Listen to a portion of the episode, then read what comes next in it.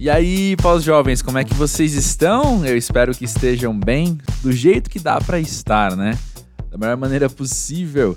Se você nunca visitou esse podcast, quero te dar as melhores vindas possíveis e falar um não repara a bagunça. É assim mesmo. O pós-jovem é esse espaço pra gente se sentir à vontade, pra gente tirar o sapato, pode pôr o, o pé no sofá, ninguém se importa.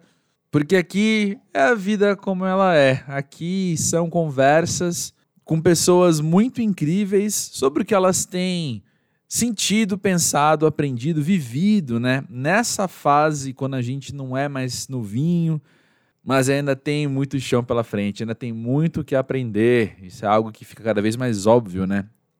No passar dos dias, no passar do tempo. E eu faço questão de frisar, né, que são conversas, não entrevistas, porque essa é a vibe. Eu chego aqui sem preparar muita coisa mesmo, assim, só tendo em vista, né, quem é a pessoa, o que ela tem feito para poder puxar uns assuntos, mas a conversa é livre e o convidado está sempre livre para trazer o que quiser.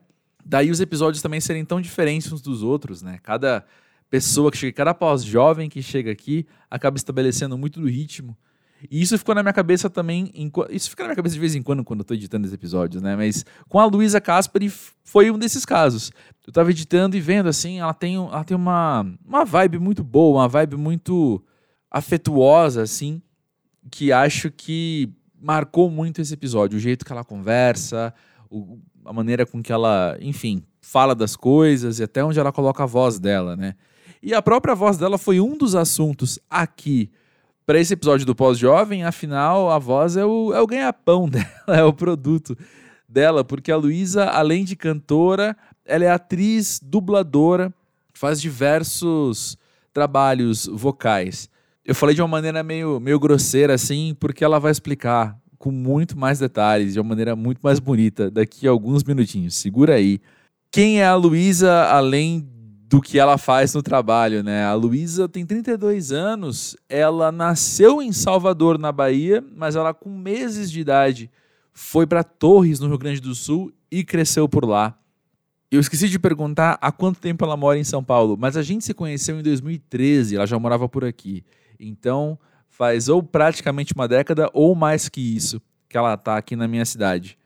A Luísa é uma dessas pessoas que, se eu fecho os olhos e penso no, no rolê, na cena musical, que eu dialogo por causa do Música Pavê e do Monkey Buzz já há tanto tempo, a Luísa é uma dessas pessoas com quem eu sempre esbarro em show, em festa, em evento, no lançamento de alguma coisa, numa audição de disco, ela tá por ali e uma pessoa muito querida, que eu tenho certeza que você vai querer ser amigo depois de ouvir esse papo com ela também.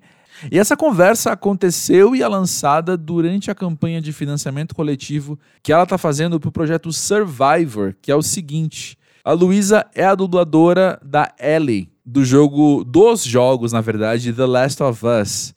E nesse projeto ela está produzindo um disco e um filme nos quais ela canta músicas do segundo jogo The Last of Us. Novamente, falei de uma maneira meio grosseira, mas já já ela vai explicar com cuidado, com o nível de detalhamento que você merece ouvir. Antes de começar o papo aqui com a Luísa, eu quero já te convidar a seguir o Pós-Jovem nessa plataforma que você está escutando neste momento, porque toda terça-feira tem uma conversa dessas com alguém muito incrível. E eu sempre comento assim, que é uma alegria muito grande minha da minha vida pessoal, conhecer um podcast novo, e aí eu vou ver a relação de convidados daquele podcast, e tem muita gente incrível.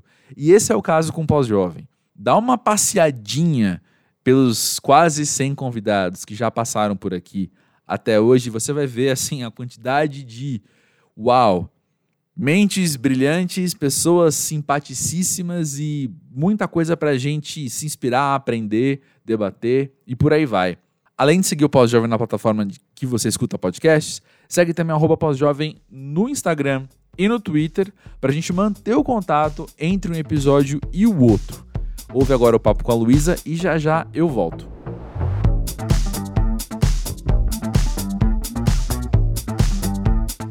Luísa, diz aí pra gente, para você que quer ser pós-jovem. Eu acho que ser pós-jovem é não ligar para as tendências Acho que quando a gente é jovem, a gente fica muito querendo pertencer, esquecendo que a gente já pertence, a gente quer ser ah. e não, é, é, não apenas é. E eu acho que passar desse período é gostar de quem a gente é porque a gente é, e não porque a gente tem que ser alguma coisa, sabe? Uh, ou porque a gente é ao olhar do outro, né? Exato. Eu é gosto um ace... É um disso. se aceitar, tipo, eu sou assim. Olha só, eu sou assim. Não, eu quero ser assim para ser aceito, ou porque dizem que é legal. Nossa, sim, eu concordo assim no nível muito pessoal. e eu adorei essa disse. pergunta, nunca tinha pensado nisso. Estamos aqui para isso. Eu sei que é o nome, né? O nome é esse, mas eu nunca tinha pensado. Estamos aqui para isso. E eu vou dizer assim, sendo ultra sincero, talvez um pouco mais do que eu deveria ser, mas eu tenho uma certa birra de pessoas em idade pós-jovem que você uhum. olha para elas e tudo que elas falam grita nas entrelinhas. Eu tô desesperado para ser aceito Sim. pelo grupo. Sabe? Sim. Sei eu olho e falo, cara, mas você tem 15 ou 35, sabe? Uhum. Admito é. birra. Admito preguiça é. dessas pessoas. É, isso não tem muito a ver com idade, é, porque às vezes a mentalidade da pessoa é, é assim uhum. até muitos anos de idade, né? Uhum. Eu acho que isso vai muito também, se a gente for pegar o padrão de beleza que a gente tem hoje, uhum. das cirurgias plásticas e do quanto a gente não, não é permitido mulheres envelhecerem, parece. Parece Sim. que a gente não pode envelhecer em paz. Isso não deixa de ser um. Quero correr atrás do, do rosto ideal, do padrão, da não ruga. E aí, cadê você no meio disso? O uhum. que é o, que, o limiar entre autoestima e não aceitação? Porque é muito fácil de confundir, né? Nossa, muito bem notado. Como é que você tem lidado com isso? Você tem sentido pressão para não envelhecer? Você tem 32 anos. Você passa por mais nova. não Sim. só pela voz, não só você dubla adolescentes, mas você passa, pode passar por mais nova. Mas eu imagino que, por ser uma pressão social e cultural, é uma coisa que ninguém é imune, né? Exato. É, a minha mãe, é, eu tenho uma referência muito maravilhosa dela, assim. A cada década que ela foi fazendo, ela dizia: me sinto cada vez melhor Fez 40 e hum. falou, sou maravilhosa, eu amo. Fez 50 e falou, eu amo. Cada vez que eu envelheço, eu amo mais. Uhum. E ela é uma pessoa muito. Fala assim: ah, não vejo a hora. Se eu ficar com o cabelo branco, eu vou deixar o branco tomar. Eu quero, eu acho bonito, eu acho uhum. que mostra quem eu sou. Então, assim, ter essa referência em casa é muito legal. Crescer com isso, com, com o natural, né? Com o que os anos trazem. E eu acho muito bonito. Tem uma amiga minha, Samara Filippo, que também deixou os grisalhos virem, agora ela teve que pintar para fazer um personagem, uhum. mas ela tá trazendo muito isso à tona, assim. Então, eu ainda, o que eu ouço, que as pessoas não percebem, né? É um, quando eu falo que eu tenho 32, as pessoas falam, nossa, você não tem cara de 32, você tem cara de 25. Eu fico tipo, mas qual é o problema de ter cara de 32? E o que é ter cara de 32? E afinal? o que é? Então, e o né? que é? E o que é isso, né? E a minha mãe que falou que tem um termo agora que se chama ageísmo ou etarismo, etarismo que, é, que é. são essas coisas, essas, é um preconceito com a idade, a galera não se toca, assim. É, que vê alguém, sei lá, a pessoa é grisalha, a pessoa não vai entender o que eu tô falando, então, sabe? Tem Exatamente. Tem. É... Você põe a pessoa numa caixa, né? Uhum. Como é que você tem entendido ou né, vivido em primeira pessoa a passagem do tempo. Eu gostei disso que você falou da tua mãe, você ter visto, né, a sua mãe tendo essa referência, então, de cada uhum. década que passa, ela se afirmar, estar bem ali. Exato. Quando você fez 30 anos, teve alguma algum novo momento acontecendo para você ou você assimilou com mais naturalidade? Cara, eu acho que o meu maior presente de fazer 30 anos, eu eu vivi bastante coisa até já, assim, na minha vida. Eu sempre me joguei muito, né? Sei. Eu acho que o que me marcou aos 30 foi ter alguns entendimentos, mas o principal é entender o quão gostoso é a solitude. Eu gosto muito hum, disso. Uhum. E aí comecei a, a dar muita atenção para essa minha a respeitar o que, minha, o que meu corpo pede às vezes, tipo, não ir num rolê, antes da pandemia, claro, não uhum. ir num rolê porque eu tô com vontade de dormir, ou porque eu tô com vontade de escrever, é, mudar hábitos, tipo, dormir tarde porque ficava indo em show pra, putz, quero dormir cedo para acordar e escrever e ficar e meditar, sabe assim? Uhum. Respeitar mudanças que acontecem, porque às vezes a gente muda algumas coisas na nossa vida e parece que a gente está traindo um velho conceito, um velho hábito, né? Hum. Tipo, como assim eu tô mudando? E, e dá medo, né? Porque você fica assim, parece que você vai deixar de existir porque você tá mudando um traço da sua personalidade. Mas é muito libertador quando a gente faz isso. Então, Ainda eu mais quando é com que- naturalidade, né? Total. Então, acho que se eu posso dizer uma coisa que me marcou ao fazer 30 anos é abraçar minha solitude e me sentir muito bem acompanhada nela. Que interessante, né? Uma coisa que eu dou graças por ter aprendido muito cedo é o con- próprio conceito de solitude, né? Que é diferente Sim. de solidão, por exemplo, Isso. né? Então não é sentir-se só, mas é desfrutar do teu tempo sozinho. Da nossa própria companhia. Exatamente. E, e eu digo isso assim, né? Que eu sou grato por isso porque eu me senti muito culpado porque eu sou uma pessoa cara de palco, falo com qualquer pessoa, mas eu sou um cara introvertido, né? Sim, Ou melhor, desculpa, introvertido não, introspectivo, essa é a questão. isso. Eu sou Exato. extrovertido, falo todo mundo. Mas eu sou introspectivo no sentido de eu me resolvo muito aqui dentro. Eu Uhum. preciso estar aqui dentro. E eu não consigo estar aqui dentro com muita interferência externa, com muito volume sonoro. Eu preciso ficar quieto, Uhum. né? Então, assim, eu me culpava quando eu era criança. Eu me culpava por isso. Eu, eu achava que era minha família, todo mundo muito reunido, assim, né? Então, eu achava que eu, que eu tinha que me forçar a ser. Eu vi o pessoal na escola muito, todo mundo. Eu achava que eu também Uhum. tinha que ser. Aí eu me sentia meio, meio vendo uma vida dupla, sabe? Escondido, eu ficava bem, assim, tipo, ah, eu ia pro meu quarto, ficava lá, Nossa, que tranquilo. doideira. Mas ninguém podia saber que eu tava bem, sabia? É muito louco, né? Caramba. É muito louco isso. É, haja terapia. Haja terapia. E a gente até se, a gente até se julga errado, né?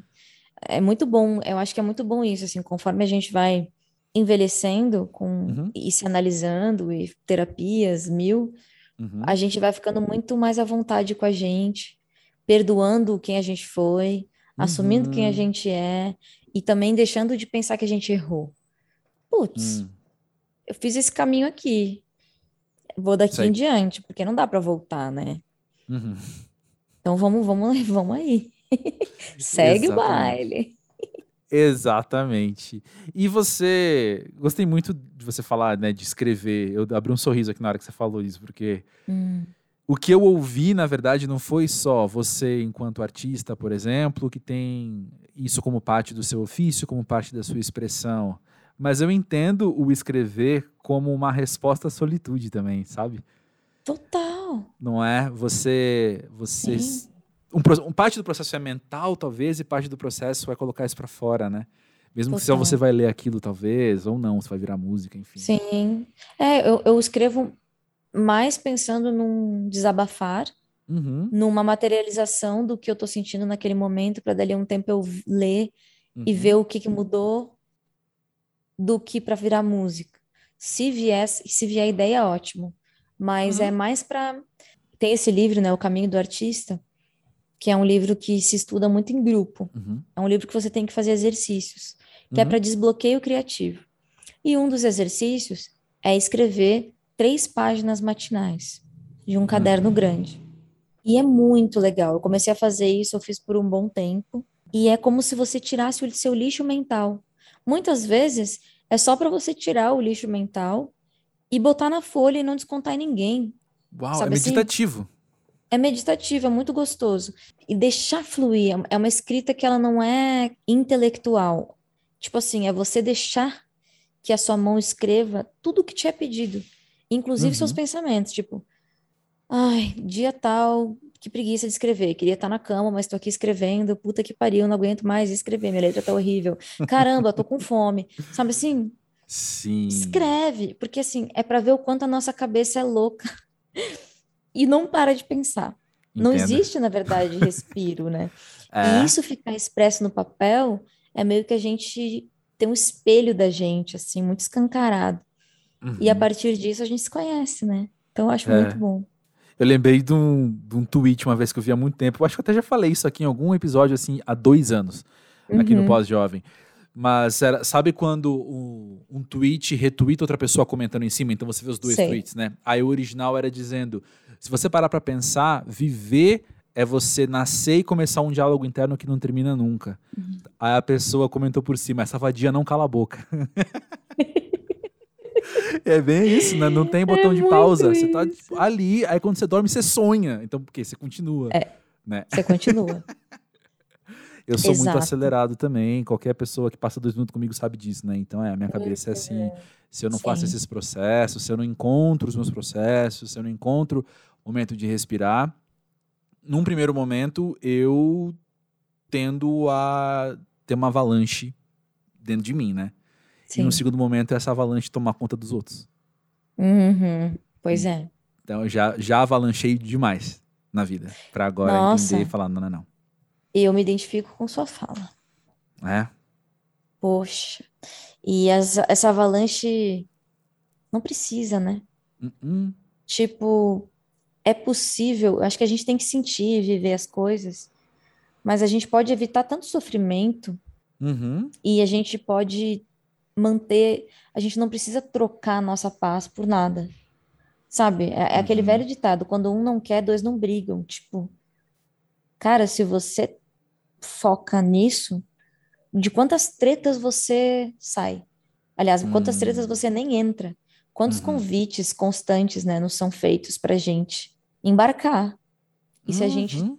fica cuidando da gente, né? Porque é só quem a gente pode cuidar de nós mesmos, não tem Justo. jeito, para poder cuidar de alguém. Então, assim, o quanto esse, esse equilíbrio só- é, ajuda todo, todo o entorno, né? Tem uma amiga minha que Total. falou assim, uma amiga minha fala assim, a desse, ah, não, eu não fico mais com quem não faz terapia, não. Pra mim não dá. Tem que fazer terapia. Quando eu começar, eu vou perguntar, faz terapia? Não faz? Então não quero. É, a tem uma amiga, conversa. tem uma amiga que fala a mesma coisa. Ela fala que ela não, não pede muito, ela só pede um cara com terapia em dia e consciência de classe. Uhum. É. Então, exato. É bem isso. Mas vem cá, a Hum. gente falou da, desse diálogo interno, a gente falou desses processos meditativos e da, de você ler a sua voz ali escrevendo, né? Mas Uhum. voz é uma palavra muito primordial para entender Luísa Caspari, né? E eu Uhum. imagino que do lado de dentro aí também, né? Não só para quem tá aqui. Sim. Porque É. voz é, tu, é teu instrumento de trabalho, é teu instrumento de expressão criativa e é como você se coloca no mundo também, né? Enquanto, enfim, Sim. É, como eu, comunicação. eu comecei a fazer isso, nunca mais parei. É um- Existia uma certeza muito grande disso, Uhum. desde muito criança. Disso exatamente o quê? A gente tá falando de dublagem, De- a gente tá falando de De cantar. tudo. É, é isso que eu ia dizer. Tipo, eu sabia que eu trabalharia com a, com a minha voz. Uhum, E aí eu- eu comecei no teatro, uhum, depois fazendo locução infantil, jingles infantis, publicitários. uhum. musical infantil. De repente eu comecei a compor, de repente eu comecei a fazer shows e, e show cover, Uhum. de repente eu comecei a fazer videogame e fazer Uhum. localização de jogos. E é uma infinidade, uma infinidade de tipos de produto para os quais eu já dei a minha voz. Uhum. É, eu estou dando uma oficina agora para formar locutores, enfim, as pessoas que querem ingressar, atores que não sabem como entrar no mercado, como cobrar. Pô, que massa. Então, muito legal. E eu tive que entender quais são as coisas que eu faço. E eu entendi que eu trabalho com 22 áreas diferentes dentro do mercado de voz. que as pessoas 22 áreas 22. diferentes. Eu achava 22. que tinha, tipo, cinco. Pois é. Sensacional, sensacional. Porque são completamente diferentes, né? Tipo, se você pega Uhum. podcast, é um. Uhum, Dublagem é outro. uhum. Localização de jogos é outra. Locução publicitária para televisão é outra. Ser voz de um canal é outra. Uau, sim. Audiolivro é outra. Audiodescrição. Voz original, porque não é dublagem, é feito aqui. Sim, sim. Então você. Quando você começa a ver, inteligência artificial Nossa, é? Uau. Não, é, é infinito, é infinito. E aí foi muito legal entender, caramba, eu faço muita coisa. E é muito gostoso mostrar isso para as pessoas. Eu sempre sabia que tudo que eu experimentasse um dia eu ia poder compartilhar. Uhum. E hoje tá fazendo isso e vendo a galera que sai do curso quebrando tudo, assim, tipo, cá, mandando material. Uhum. Deu certo, estou trampando. É muito legal, porque existe essa uma crença assim de que artista tem que se fuder, sabe? Tem uma Sim. crença assim do tipo, Uhum. mano, é, é difícil, tem que ralar. É até, eu fico até sem graça quando as pessoas me trazem esse tipo de questionamento, porque eu falo, cara, eu não paro de trabalhar. Deixa eu te Uhum. mostrar que existem 22 jeitos de você trabalhar. Porque assim, eu nunca dependi de show para viver e Maravilha. eu nunca dependi do meu trampo autoral. E isso, Maravilha. só que eu sou muito feliz, eu vivo da minha voz. Sim, Só que eu sim. presto serviço para clientes, para marcas, para livros, E editoras. isso não te faz abrir mão da sua autoralidade, De do seu trabalho nenhum. criativo. Pois é. Exato. Então, assim, eu, eu sou uma, uma empresinha, né? Uma empresa Uhum. pequena que gera lucro fornecendo voz. Eu sou uma fornecedora de voz, fornecendo voz para outros trabalhos. E eu dedico parte do que eu ganho para investir na minha carreira autoral. Sim. Então é isso, eu fico alimentando e isso me faz com que eu não tenha um peso, porque é complicado às vezes a gente ficar com aquela coisa de tenho que dar certo, que é muito pesado. O que é dar certo, né? Uhum. O que é dar certo? Uhum. Isso é uma coisa que de vez em quando alguém traz pra cá, assim, eu até lembro, acho que é talvez a experiência mais marcante, assim, foi quando eu fui conversar aqui no Pós-Jovem com o Lucas Vasconcelos, né, que, pô, é um cara que eu acompanho o quê? Há 10, mais de 10 anos, né, com Letus, Uhum, agora solo, ele guitarrista da, da legi- apenas da Legião Urbana. uhum, sim, E aí, demais. ele falou, ele usou a palavra sucesso e dá pra perceber logo que ele usou a palavra sucesso, ele, ele parou, assim, deu passo pra trás e falou, é, mas eu não sei o que é fazer sucesso. E eu falei, ó, Lucas, pra Uhum. mim você tá aí. Aí bem, aliás, Uhum. tô contando errado. Ele falou, não foi sucesso, foi ser bem sucedido. Que é a mesma Sim. coisa, porém não é. Mas enfim. E eu falei, Lucas, pra mim, você é bem sucedido, né? Porque olha aí, suas Sim. músicas maravilhosas, você faz um trabalho que você ama, você tem seu estúdio na Serra Total. Carioca ainda, sabe? Tipo, um lugar maravilhoso. Uhum, Co- Como isso não é ser bem sucedido, né? exatamente. E ele falou, é, sou sim. E é legal a gente assumir. Total. Porra, eu acho que a gente tem que ficar feliz pelas pessoas, sabe, que Uhum. são bem-sucedidas e, e eu acredito muito no lance de, puta, mano, eu quero levar todo mundo comigo, sabe assim? O que eu descobri, eu que, o que eu descobri, eu quero contar. Porque tem uma, uma parada que é um egoísmo de descobertas. Eu não sei como dar nome a isso. Mas eu já convivi com pessoas muito Gostei disso. medrosas, Uhum. no sentido de, sei lá, caramba, pode ser uma coisa ridícula. Na época, eu trabalhava com em Porto Alegre e tinha um produtor que ele era super nerd, ele pesquisava timbres Uhum. e tal. Aí ele achava umas bibliotecas de timbres e ficava, descobri uma biblioteca e tal, mas só vou falar pra você, hein? Não espalha pra concorrência. E eu ficava assim, caramba, se eu estivesse no lugar dele, eu ia querer contar pra todo mundo. Sei. Porque só ele tem o talento dele, só ele faz do jeito dele. Não importa que as pessoas tenham o mesmo timbre, nunca vai ser o mesmo trampo, sabe?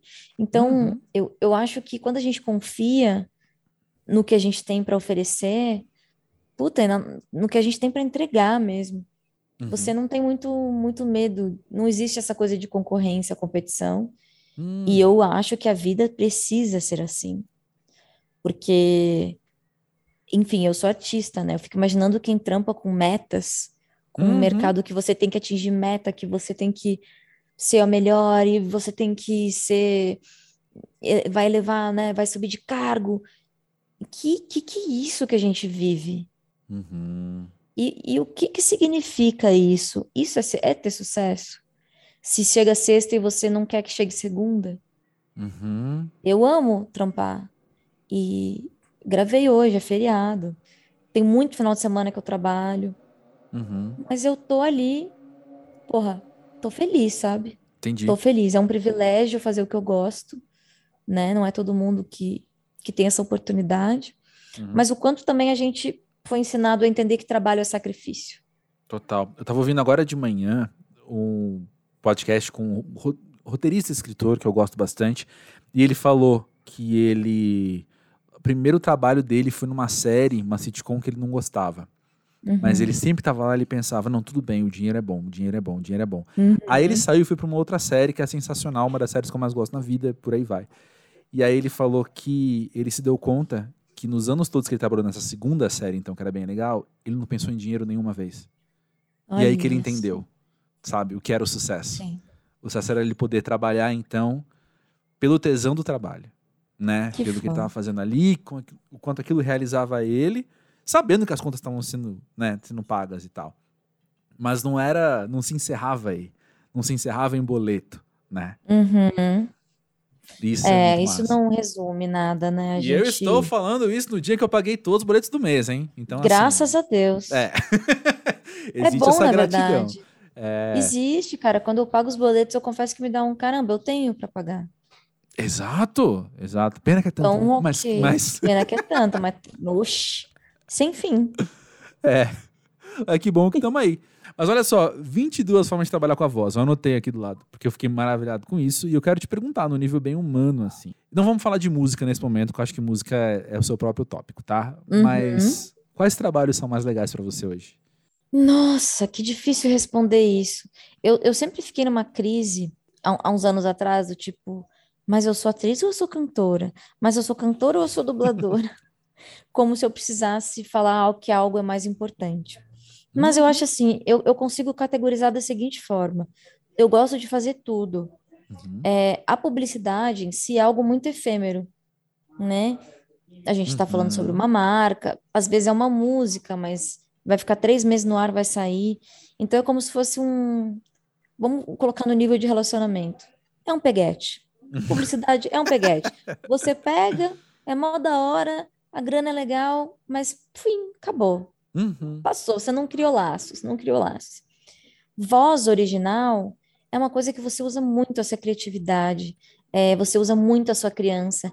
Timbres Uhum. diferentes, de criança talvez, ou de mãe. E, é, né, e você imagina as cenas que tá ali, e você convive com os atores online, presencial, enfim, depende da época. Então tem muito da criança. A dublagem é necessário muita atenção, é muito Uhum. divertido, mas tem que estar muito ligado. E no game também, Uhum. porque você não tem como você pensar no boleto enquanto você está dublando ou fazendo um jogo. Porque Sim. você tem que ler o texto, cuidar o tempo, olhar para a boca do personagem e encaixar. Então é um nível de atenção muito grande. E Uhum. música, especificamente, é onde eu mais me mostro, né? Nas minhas Total. composições e tal, Total. é onde eu conto sobre mim, eu conto sobre o que eu penso. É por isso que eu eu- falei que é o, o próprio tópico, sabe? Porque eu sei que vem de outro lugar, né? A demanda é interna, de dentro pra fora. Exatamente. Uhum.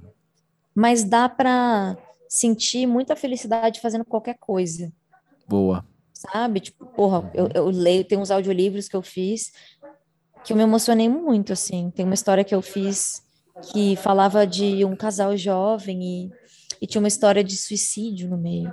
E eu comecei a ler e ficar muito mexida, assim, muito mexida com a história. Como não se emocionar fazendo isso? Não Como é? não se entregar? Então, assim, tudo é, é passível de entrega, né? Uhum. Mas é isso, eu acho que quando é autoral, você conta sobre você, parte de você. Uhum. Quero falar mais sobre esse envolvimento que você trouxe agora, pensando em personagens, Uhum, mais especificamente em uma personagem que Uhum. eu gosto muito, que é a Ellie de Last of Us. uhum. E enquanto pós-jovem, como que é pra você poder revisitar a adolescência também, interpretando uma personagem? Nossa, é muito legal. Eu tive a oportunidade de, de dar voz a Ellie nos dois jogos, no 1 e no Uhum. 2. Então, no 1 ela tinha ali os seus 13 anos, no 2 ela já estava com seus 20, Uhum. né? 19, 20. É muito legal você primeiro ver que tem muitas coincidências, muitas muitas coisas em comum entre você, entre eu e, e a personagem. Uhum. Então eu entendo muito as escolhas da personagem quando acontecem. Me, sabe assim, entendo, já fui assim, já fiz isso. E vê-la crescer também é muito bonito, porque um game foi feito com seis anos de diferença de um para o outro. Uhum. E eu também cresci, né? É. E uma das coisas que eu acho que eu mais cre- cresci nesse meio tempo foi uma presença, é estar presente enquanto eu faço. Então eu Uhum. lembro, nit- eu lembro muito de quando eu fiz o 1, eu pensava nos boletos enquanto eu tava fazendo, pensava em muitas coisas, Sim. me questionava, meu Deus, eu tô aqui dublando, mas eu não sou cantora.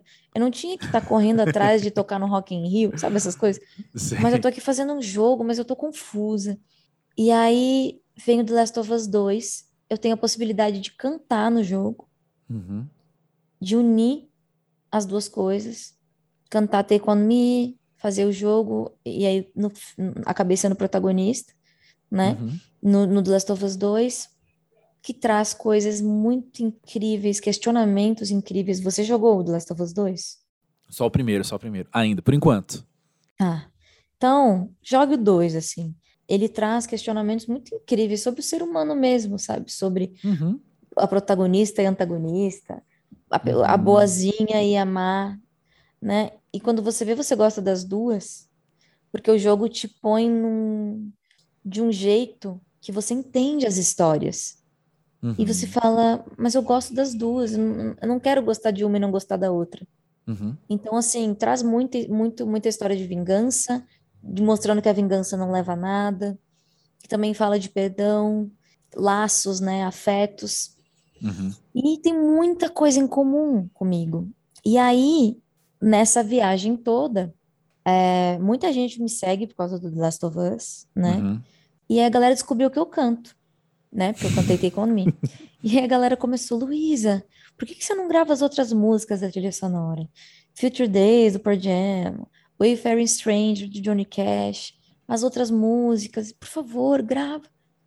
Aí eu olhei isso e falei, caramba, nunca tinha pensado em gravar um trabalho cover, né? Eu sempre postei música autoral, publiquei, investi nisso. Uhum. Mas deixa eu ver como funciona. Fui atrás, descobri que eu precisava pegar um advogado, liberar os direitos autorais, fazer toda uma questão. Então eu resolvi fazer um financiamento coletivo para gravar essas músicas. Acabou virando um projeto maior, né? De Uhum. fazer um curta-metragem, onde eu mostro quais são as cenas da minha vida que parecem coisas que a Ellie viveu. E, e tá sendo tão legal fazer isso. Assim, ainda estamos em financiamento coletivo, Uhum. ainda é um sonho, mas eu tenho muita certeza, assim, de que vai rolar. E eu tenho ideias muito foda, inclusive de trazer os dubladores para fazer parte desse filme. Uau. É difícil explicar, assim, mas é uma.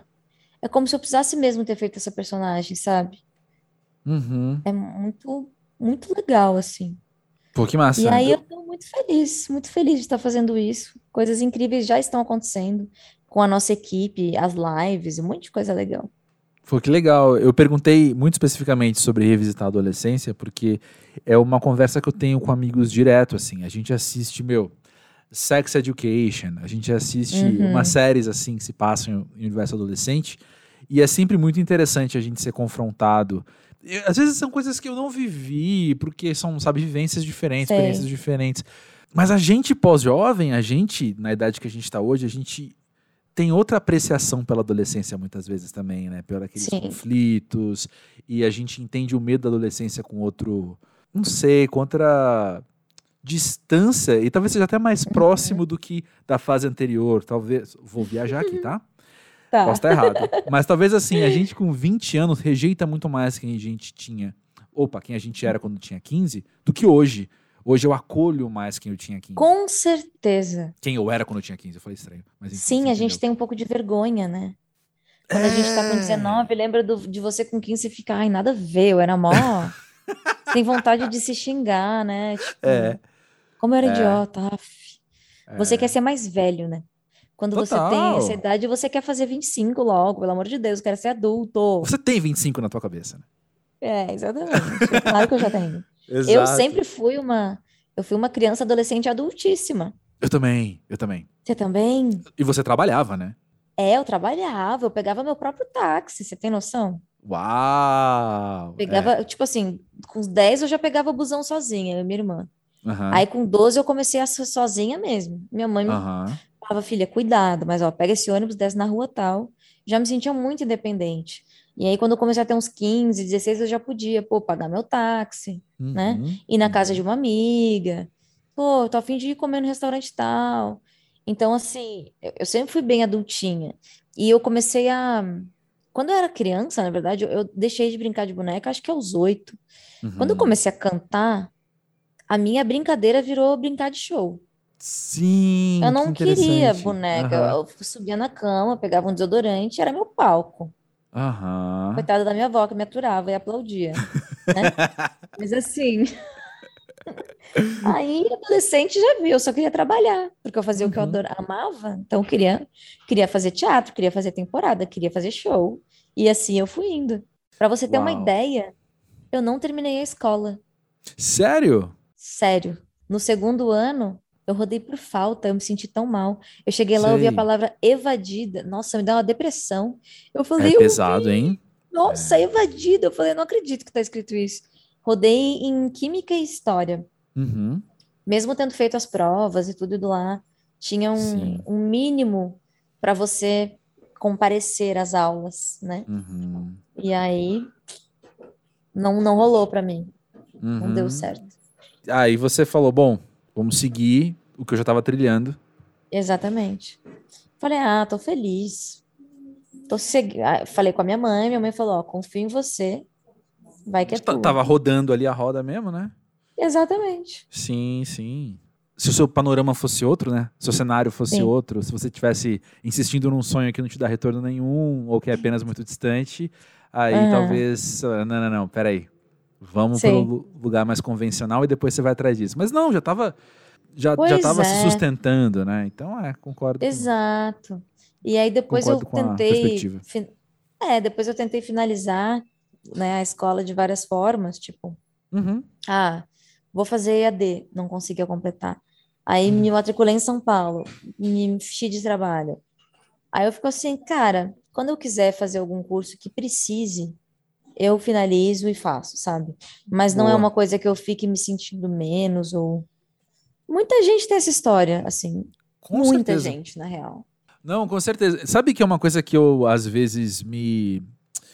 Eu me policio, aqui no pós-jovem principalmente, porque eu me sinto dando continuidade a uma ideologia que eu não gostaria de perpetuar, sabe?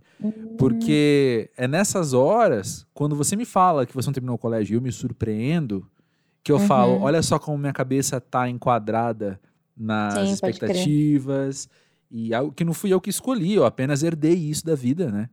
É muito louco, né? É que nem quando uma mulher fala, pois é, não tive filhos. Você não teve filhos? Pois é. Esse tipo de reação que a gente tem que é muito retrógrada, né? É importante a gente se Uhum. tocar mesmo. Que bom que tu falou isso. Eu também me vejo assim, com pensamentos assim. Que bom que a gente se vê, né? Porque eu acho que o, o perigo é não É. perceber. Exatamente, porque tem pessoas que estão, como você falou, enquadradas num, num jeito que para elas é o certo. Elas têm esse tipo de percepção e elas acham que elas estão certas. Uhum. E elas jamais pensam que talvez seja só elas muito quadradas. É. Eu não escolhi pensar assim, só me foi herdado e eu tô aqui. Exato. Então eu preciso questionar. E outra, se você parar, racionalizar, conversar com os outros e concluir que o melhor é isso aí mesmo, todo mundo tem que Aham, seguir uma trilha, lá, tudo bem, a gente vai ter outra conversa aqui, né? exato. Mas se você não parou, não pensou e tá só reproduzindo, aí que é o problema. E esse, é aí que eu, que eu paro e falo, não, peraí, olha só, eu sem Uhum. querer tô reproduzindo alguma coisa que eu preciso intervir na minha própria fala. Mas vem cá, tem uma coisa no trailer do Survivor que me chamou muita atenção, que é você falar do seu tio Ernesto como Sim, uma figura paternal, assim como a Ellie tem o Joe. Como é que Sim. foi você entender esse paralelo? o Ernesto sempre foi uma pessoa muito importante na minha vida, porque meu pai não morava comigo, né? Eles se separaram quando eu era neném. Uhum. E eu fui morar com todo mundo. Morava minha mãe, minha avó, meus tios, minhas, minhas tias, minha irmã, minha prima. Todo mundo junto na mesma casa, mó legal. E o Ernesto era um cara que não falava comigo como criança, né? Não fazia vozinha de criança, sabe? Ah, E eu achava isso sim. incrível. Na verdade, ninguém na minha família, só minha avó que era. Ela tinha uma paixão que ela fazia, coisita, coisa corunita, ela falava assim em espanhol.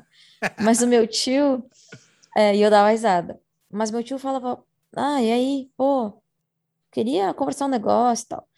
E ele pediu opinião da gente, não só minha, mas minha, da minha irmã, da minha prima. A gente era uma escadinha, assim, Sei. Você era mais outra. nova? Eu, eu sou a caçula, era a caçula, exatamente. Aí, é, quando eu tinha uns cinco anos, eu lembro que meu tio chegou pra gente, sei lá, num Natal, assim, pra mim, pra minha irmã e pra minha prima. Se agachou na nossa altura, assim, e falou: queria falar um negócio pra vocês. Eu sou um adulto muito triste. E eu não quero que vocês sejam assim. Então, eu vou falar uma coisa que eu não sei fazer, mas eu acho que vocês ainda conseguem porque vocês não têm todos os bloqueios que eu tenho. Eu perdi minha essência. Eu lembro, eu tinha oito anos, eu fiquei com ciúmes da minha mãe, porque ela teve seis filhos, eu sou mais velho. Comecei a sentir que eu estava perdendo espaço, senti muitos ciúmes, não soube o que fazer com isso. Para mim, eu fiz como se ela tivesse morrido, eu criei uma história na minha cabeça que ela, falando na frente dela, assim, Uhum. era, a minha família era assim, terapia familiar, todo mundo se ouvindo.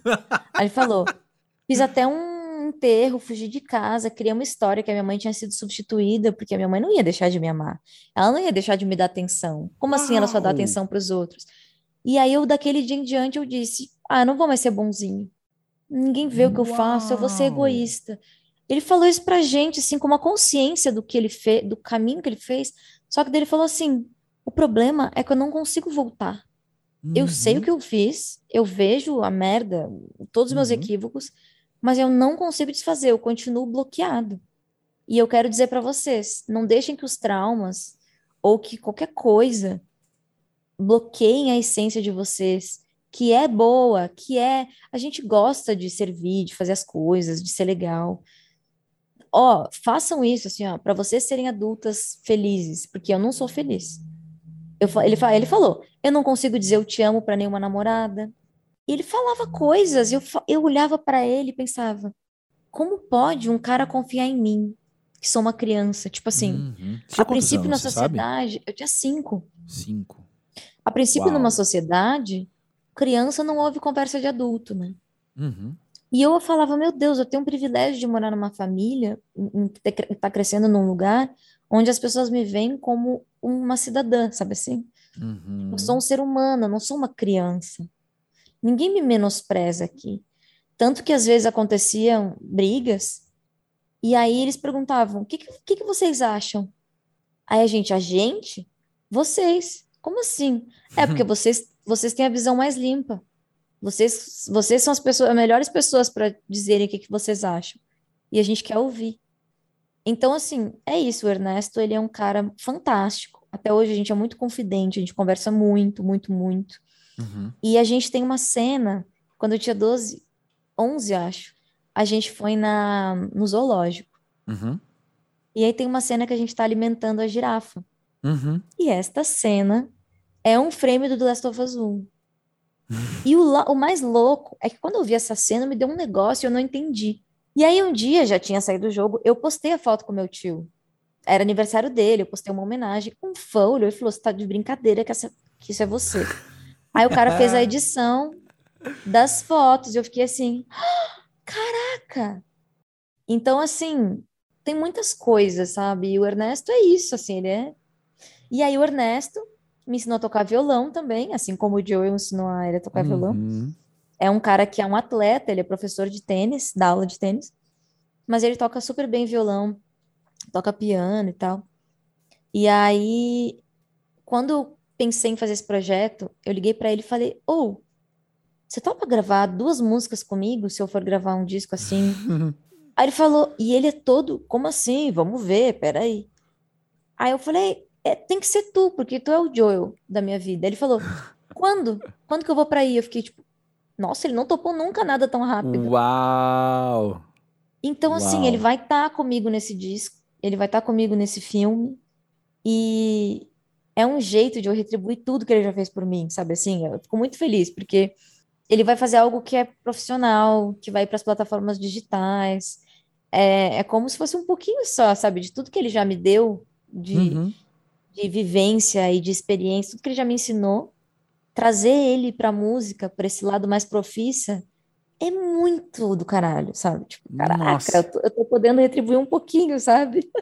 Nossa, que baita, que baita lance legal, como as coisas se Muito. conectam, como, nossa. Que delícia isso. E Luísa, vou ter que mudar de assunto.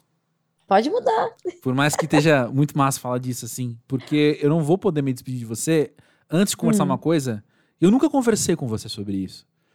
Uhum. Sei nem como nunca conversei com você sobre isso. Mas assim, É, você tem essa relação com música, tem relação com a voz. sim. Só que eu sempre vi, há muitos anos, você ser uma pessoa muito.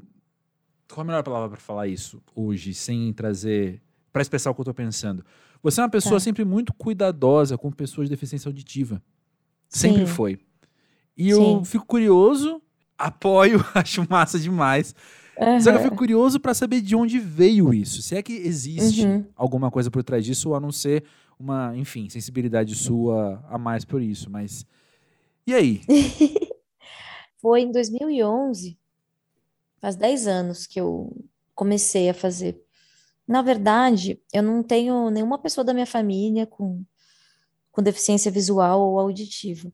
Uhum. Mas minha mãe, que é minha ídola, parceira de trabalho, maravilhosa, ela fez um curso em 2010. Ela voltava muito emocionada das aulas. Tipo, eu descobri, minha filha, meu propósito de vida. Eu, eu, eu vou trabalhar com a minha voz, contando para os cegos o que eles não podem ver com os olhos dele, deles. Então é Uhum. isso, é isso, é isso que eu vou fazer. Agora eu entendi, sabe assim, tipo, entendi a minha missão. Então a minha primeira, o meu primeiro contato com a acessibilidade foi primeiro com as pessoas com deficiência visual. Uau! Eu lancei um clipe em 2011 chamado O Caminho Certo. Uhum. Foi o primeiro clipe do Brasil com audiodescrição. Uhum. E aí eu comecei a conviver tanto com as pessoas cegas e que trabalhavam com isso, intérpretes de Libras e tal, que é a língua brasileira de sinais. Uhum. E aí eu pensei, e os surdos?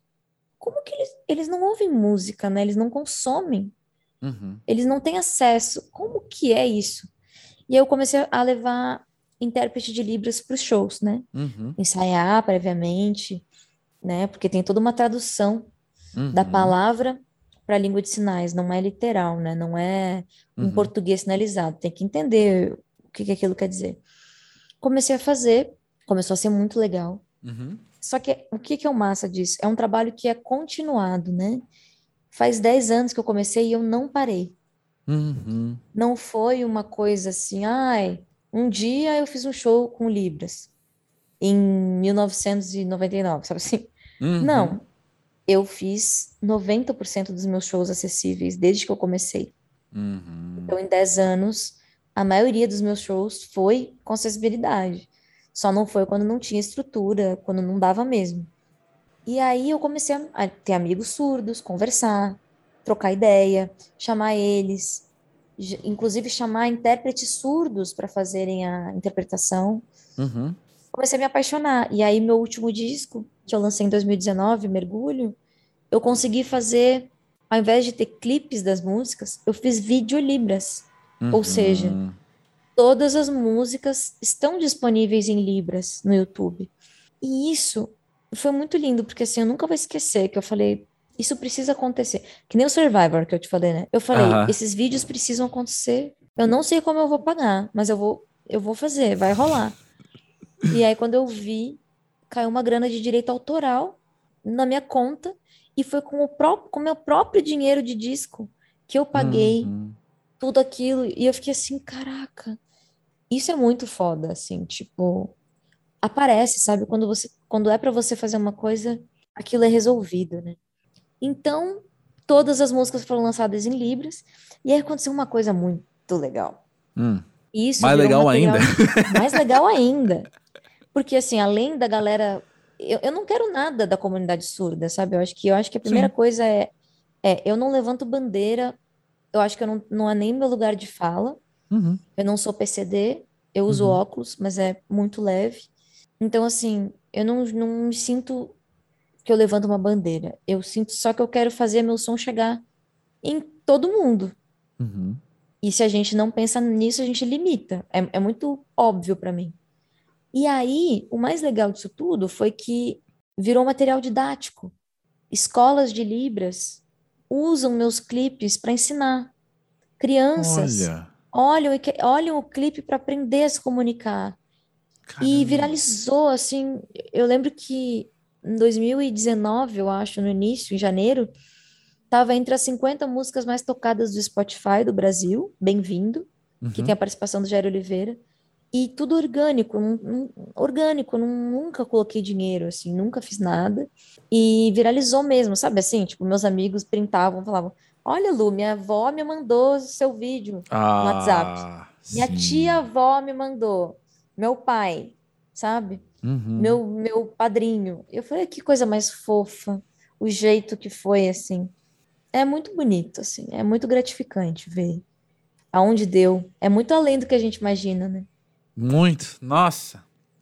Sensacional. Pô, Luísa, que bom que eu nunca tinha conversado sobre isso com você, porque deu pra a gente conversar pela primeira vez agora com a gente ouvindo. Não, é muito louco, porque assim, eu queria dizer que eu tô muito feliz de estar contigo. Eu porque também. a gente. Você foi a pessoa que acompanhou o meu financiamento coletivo em 2013. Você acompanhou o lançamento 2013. do meu primeiro álbum que também foi feito pelo Catarse, financiamento coletivo, e você fez a resenha. E eu fiquei Lembro, muito honrada, bem. fiquei muito feliz, assim. E agora a gente está aqui, sabe? Pois é, pois é. E parece Vamos que ver... eu te conheço tanto, tipo assim, que a gente tem tanta intimidade, sabe? Que é. não tem nada de limite entre a gente, assim. Isso é muito legal, muito gostoso. Tô, que bom, muito, pô, muito feliz, assim, acho que para quem tá nesse espaço do pós-jovem, assim, que eu sempre brinco, né, que aqui é, eu sou intencionalmente eu mesmo, sabe, nesse, nesse sentido de, ah, de ter que estar tá à vontade para ser eu mesmo sem, sem esses filtros ou sem essas coisas, né, uhum. essas convenções, assim, que é o que me faz gaguejar mais porque eu tô sempre improvisando muito, tô sempre meio assim, ouvir isso é muito legal, né, porque é o que ouvindo também as respostas das pessoas que ouvem o podcast, é Total. o que a gente mais quer pro pós-jovem, que é, é isso aqui, é a gente poder bater esse papo. Pô, obrigado por estar aqui no pós-jovem. Nossa, obrigada a você. Queria ouvir mais sobre você e videogame, mas acho que fica para uma próxima. e... Eu comecei a jogar o jogo, só porque queria dizer isso. Assim. Ah, comecei tá. a jogar, fazer uns streams jogando. Eu passei muita vergonha. É difícil. Errei pra caramba. Difícil. É difícil, meu. Ainda mais com uma, com uma coisa tão séria, uma história tão envolvente ali, sabe? É. Sei bem disso. Mas, ó, uhum. obrigado por trazer você aqui pro Pós-Jovem, viu? Obrigada a você. Nossa, demais, André. Obrigada mesmo. Sucesso. Vida longa ao podcast.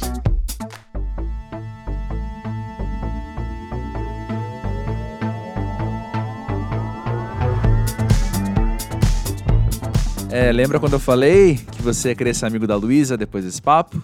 Não tava mentindo, né?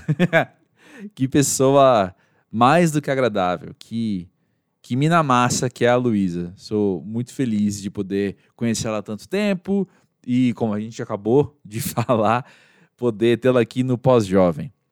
Mas depois desse papo com ela, como sempre, tem muita coisa aí, né, que a gente poderia revisitar e expandir mas bora falar de sucesso então? Isso se liga a algumas conversas que eu tenho tido com amigos, com gente querida. E quando eu estava editando esse episódio, né, sei lá quantos dias depois de, de gravar, eu revivi essa parte do sucesso com outra perspectiva. Outra não, né? Com uma perspectiva mais, mais bombada, mais recheada do que naquele dia que a gente gravou, né? Por conta dessas conversas. E eu queria te perguntar: você consegue, se acha assim, sentar e escrever, ou sei lá, responder né, a pergunta do que, que é sucesso para você, acho tão importante a gente, enquanto pós-jovem, principalmente, talvez, não sei, saber isso, saber o que a gente considera sucesso e o que, que a gente está correndo atrás, né? Porque ideias de sucesso não faltam e muitas delas a gente pode ter herdado sem ter questionado. E eu fico notando às vezes amigos, tal, com umas sensações de insatisfação, que eu chuto que tem a ver com isso, chuto que tem a ver com ter buscado sucessos ou um só sucesso, enfim, seja lá na área que for, de uma maneira que não combina com quem a pessoa é, às vezes. E às vezes a gente só sabe, a gente só se dá conta de como a ideia de sucesso é plural quando a gente de fato conversa com os outros e percebe que o que você tinha na tua cabeça o outro não tem, assim, né? O outro tem de outro jeito. Tem umas coisas que são muito culturais quando a gente pensa em sucesso enquanto dinheiro na conta, por exemplo, né? É algo que a gente herda. E eu fico, ainda mais vendo gerações novas, assim, né? A ideia de sucesso tá ligado a um número de seguidores numa rede social, a gente sabe que é uma realidade para muita gente, né? Isso é o que se almeja, é por isso que se batalha. Mas e você? Quando você pensa em você ser bem-sucedido, ser bem-sucedida, enfim, onde está o sucesso? Ele tem a ver com o quê? De onde que ele veio? Ele foi herdado na família, ele foi herdado do seu grupo social, ele foi herdado da sociedade, cultura. Foi algo que você construiu um pouquinho aqui, um pouquinho ali, foi algo que ao longo do tempo você viu se transformar. Como é bom a gente saber responder essas perguntas. Como é importante a gente saber responder essas perguntas, justamente para evitar aquelas insatisfações que eu comentei, ou para quando elas baterem, você saber lidar com elas, sabe? Às vezes a gente está insatisfeito porque a gente está buscando um sucesso que é sucesso dos outros, não o sucesso nosso, né? Eu já comentei. Isso, isso é um assunto frequente aqui no Pós-Jovem, né? Quem bate cartão às terças-feiras aqui sabe disso. E eu já comentei, assim, de notar, de nem amigos meus necessariamente, né? Mas de agregados, talvez, né? Tipo, aqueles amigos que, que viram amigos porque, né? Namoram ou são casados com alguém muito querido eu já percebi assim que tem gente que não, não tem muito respeito. Eu vou falar de maneira mais franca, né? Eu já me senti desrespeitado muitas vezes profissionalmente, porque a minha ideia de sucesso é diferente da ideia da pessoa. E eu não tô aqui ao perceber a nossa diferença, eu honestamente, sinceramente, eu não tô julgando a pessoa por isso, sabe? Beleza. Eis a tua ideia de sucesso e que bom que você está indo atrás disso. Mas em paralelo, ao mesmo tempo, simultaneamente estarei eu buscando as minhas ideias de sucesso, né? Que não é segredo para ninguém, não tem a ver com dinheiro na conta, não tem a ver com o número de seguidores. Talvez, talvez não, né? Com certeza, me conhecendo, se eu estivesse mirando nessas duas coisas, por exemplo, minhas escolhas seriam muito diferentes, né? Em como eu trabalho, em como eu vivo, enfim. E eu sei responder o que para mim é sucesso. E tem muito a ver com a história que eu comentei do, do escritor roteirista, né? Eu me vejo bem sucedido quando eu posso escolher o meu trabalho. Eu me vejo bem sucedido quando eu montei uma carreira que ainda, né, se eu pensar que eu vou trabalhar até sei lá quantos anos, tá super no começo, eu tenho 36, né? Então, pô, quanto tempo falta aí de trabalho? A carreira está super no começo. Mas mesmo assim, nesses, nessa década e pouca de, de carreira que eu tenho, eu posso fazer escolhas que tenham a ver com o que eu quero experimentar, com o que eu quero aprender, com o que eu quero conhecer, com onde eu quero estar. Tá, e não só pensar nos boletos, por exemplo. E olha que eu falo isso de um lugar que pagar boleto não é fácil. Mas estamos aí podendo ter essas experiências. Isso para mim é ser bem sucedido. E aí quando eu me enxergo como bem-sucedido também. Isso para muita gente vai ser medíocre. Isso para muita gente vai ser fracasso, sei lá, né? Porque os valores delas são outros. E tanto tudo bem elas terem os valores delas, quanto tudo bem elas me acharem fracassado, porque eu vou repetir o que eu estava conversando com um amigo ontem. Eu não tô jogando pelas regras desse jogo porque o meu jogo é outro, né? Eu tô, você tá aí olhando para um tabuleiro rodando dados e falando para mim, você não tá dando um tabuleiro, mas eu tô aqui com cartas na mão falando, mas esse meu jogo é de cartas, não é de tabuleiro, saca? E eu hoje, diferente de 10 anos atrás, eu hoje tenho muita paz quando eu percebo que alguém tá querendo medir o meu sucesso com base nas regras desse jogo que eu não tô jogando, sabe? Porque eu só olho e falo, saquei, entendi o teu raciocínio, mas ele não se aplica à minha realidade. Se quiser aplicar, fica à vontade. E aí você vai ter as conclusões que você chegar, né? De, de, de novo, de fracasso ou de, de ter perdido, não vencido, sei lá. E tudo bem, é o teu vocabulário. No meu vocabulário é, mano, que privilégio que eu tenho de poder realizar as coisas que eu realizo, sabe? Mas e você? Me conta de você, me conta o que é sucesso para você e me conta o quanto você quer ser bem sucedido, o quanto isso tem a ver com algo compartilhado com outros, o quanto isso tem a ver com algo que você percebe que você construiu aí dentro de você. Vamos conversar para a gente se conhecer melhor e entender melhor a nós mesmos, inclusive, né? Chega aí no podcast pós-jovem.com.br e traz você aqui para o pós-jovem. Traz a sua experiência aqui para o podcast para a gente poder deixar também o pós-jovem cada vez mais com a tua cara, né? Isso é sempre muito especial. Bom, concluindo aqui o episódio com a Luísa Caspari, eu vou dizer que. Aliás, eu vou repetir algo que eu já disse no Instagram esses dias, né? Aí mais um incentivo para você seguir o Instagram, pós-jovem, para você ficar sabendo as novidades em primeira mão. Mas, coincidentemente, depois desse episódio ou melhor, a partir desse episódio com a Luísa, né, a gente começa uma mini temporada com músicos aqui no Pós-Jovem. Calhou, né? Calhou, gente. Acontece. Eu conheço muitos músicos, vou fazendo convites, de repente a gente agenda um monte de gravação seguidas. E aí aconteceu isso, está acontecendo isso, e teremos alguns músicos aqui nos próximos episódios do Pós-Jovem, além do episódio 100, que é um especial, que na hora certa eu vou. Já está gravadíssimo e na hora certa eu vou contar o que está acontecendo, como ele é, etc. Por enquanto, a gente vai conversando por aqui. Te espero no arroba pós-jovem das redes sociais. E na terça-feira, então, tem mais um papo com alguém incrivelmente bacana que você vai adorar. Valeu aí pela moral, valeu aí por chegar até esse ponto do episódio. E é nóis. Grande beijo.